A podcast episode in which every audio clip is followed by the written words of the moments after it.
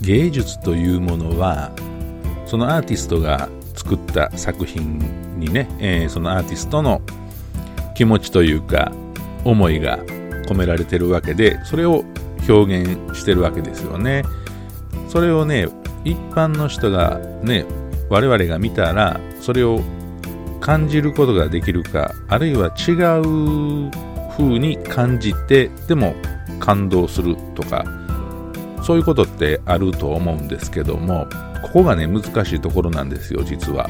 例えばあの小説で言えば遠藤周作が書いた小説を題材にしてある大学だったかな？の試験の入試の問題にその小説の一節が使われて、えー、それが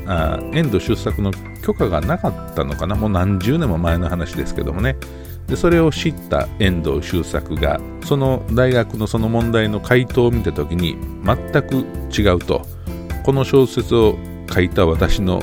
真意をこの答えはね汲み取ってないということで激しく激怒して抗議したということがあったそうなんですけども例えばこれはまあ小説やからね言葉っていう日本人なら誰でもわかる言葉で、え、表していることなんですけども絵とか彫刻とかねそういうものってこう、まあ、リアルなものはわかるんだけどこう抽象的なものになってくるともう全くこのなんわからないですよね、えー、もう感じる印象だけで受け手側が判断するだけのことになるので作者の意図とは違うところでね、え何かを感じている場合も多々あると思うんですけども、まあ、それも含めて芸術なのかもしれないんですけどもね、えー、何が言いたいかと言いますとですね大阪万博2025年のね大阪万博のロゴ。これがね昨日だったかな発表されてまあネット上でねその絵があ赤いね丸いびつな丸がこうな十何個か20個か分からへんけどこうぐるーっと一周回ってる絵があってねこれがそうなのと、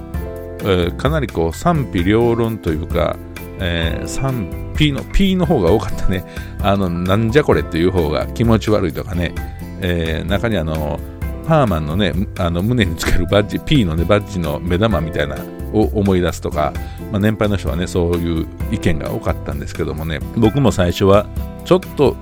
どうなんかなと思ってたんですけども今日ねまたあのネットをうろうろ見てるとねあ実にこう腑に落ちる解説に出会ったんですねというのもあれはねあの赤い丸と、まあ、目玉みたいなとこがあるんですけども JR 環状線のね駅なんですよでね、ちゃんと乗り換えできるとこがあの目玉になってるんですね。で、まあ、森の宮もね、中央線に乗り換えられるから目玉でもよかったのかもしれんけど、ここはね、普通になってたんですけども、それを知った時にね、なるほどと。まあ、大阪人なら、その、環状線っていうのはね、まあ、東京の人の山手線と一緒で、えー、もう実にこう身近な、で、あるいはこうやっぱ大阪人のふるさとの鉄道っていうイメージがあるのでね、えー、もう天王寺から始まってね寺田町でずっと大阪反対側のね天王寺の反対側の大阪からまたこう、えー、九条とかね大正とか通って天王寺に帰ってくるというもう実にねこの大阪人のおなんていうんですか、心のひだにもう金銭に触れるというねあの意味が込められてたということがあ分かってえー、僕は最初気持ち悪いなと思ってたのにそれを知っていっぺんにね180度方向転換してあこれはすごいということでねあの絶賛してるんですけども他府県の人はねどう見てるんでしょうかね。えー、っとね誰やったかな。えー、言論の小田島隆さんやったかな、えー、大らしくていいと言えるのか。大阪らしいっていうことがいいことなのか、なんかそんなつぶやきもしてあったんですけど、まあ、確かにね、大阪ってそういう全国から見たらそういうイメージがあるのかなと思うんですけども、まあ、この JR 環状線の駅をね、もじってるっていうことが分かって、僕はあ非常に腑に落ちてよかったなと思ってるんです。えー、ということでね、ちょっとそれだけですね、今日は。ということで、順次の花歌茶屋。えー、っと、82回目ですね、えー、これで終わりたいと思います。また明日午後9時にお会いしましょう。おやすみなさい。では、さようなら。